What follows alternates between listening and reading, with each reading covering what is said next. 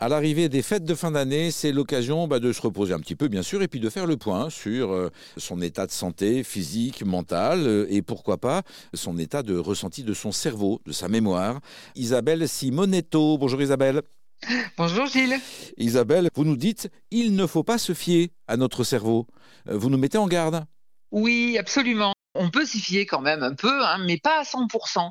C'est-à-dire que les situations euh, où vous êtes sûr à 100% de quelque chose et où vous êtes en conflit avec votre conjoint, vos enfants, votre, euh, votre collègue de travail, il faut qu'il y ait une petite lumière rouge qui s'allume. Est-ce que j'ai absolument raison?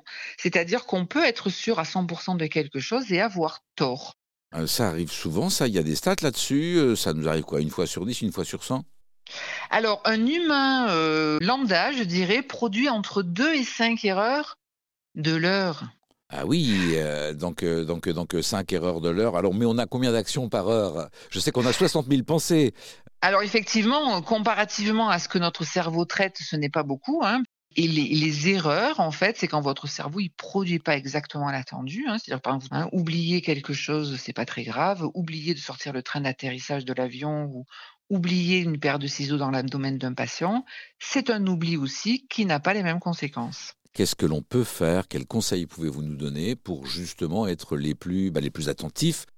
Alors, dans les situations euh, propices à l'erreur où il y a des enjeux, en matière de sécurité, de fiabilité, de qualité, eh bien, c'est euh, marquer ce qu'on appelle des temps d'arrêt au moment d'appuyer sur la touche envoi de votre ordinateur, marquer un temps d'arrêt avant de faire quelque chose de, qui, où il y a un risque, euh, un temps de prise de recul par rapport à toute action pour euh, optimiser les, chances de ne pas se tromper, puisque notre cerveau peut nous tromper. C'est ce qu'écrit Isabelle Simonetto dans son livre Votre cerveau vous trompe, paru aux éditions Mardaga. Merci à vous, Isabelle. Merci, Gilles.